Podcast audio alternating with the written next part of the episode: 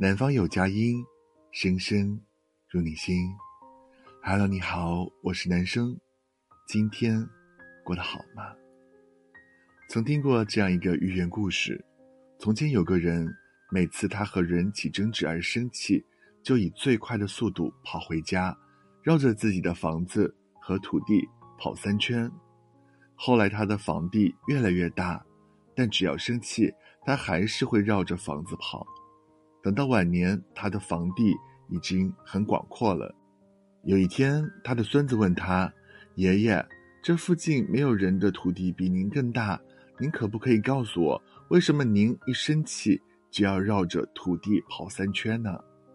老人说：“年轻时我一发脾气就绕着房地跑三圈，边跑边想，我的房子这么小，土地这么少，我哪有时间，哪有资格去跟人家生气？一想到这里，气就消了。”于是把所有的时间都用来努力工作。现在我年纪大了，还是会生气。绕着房地走的时候，我会想：我的房子都这么大了，土地这么多，我又何必跟人计较呢？一想到这儿，气也消了。赢在宽宥，死在脾气。只有懂得知足的人，才会心安，才会心宽。否则，我们在物质上拥有再多，内心。都无法感受到平和喜悦。王阳明说：“心狭为祸之根，心旷为福之门。脾气来了，福气就走了。要留住福气，得先控制脾气，别让脾气毁了你的幸福。少发脾气，便成功了一半。好脾气既能招财，也能纳福。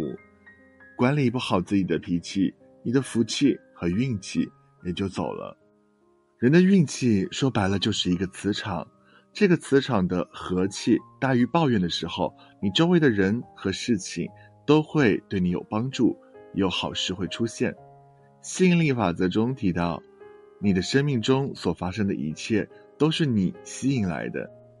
一个待人宽厚的温润君子，他吸引到身边的都是花香与阳光。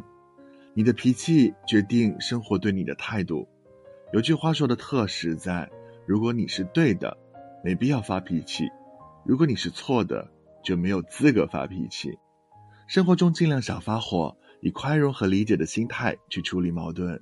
事情可能完全不一样，其实，在包容他人的同时，也善待了自己。我是男生，感谢收听，明天见，Bye.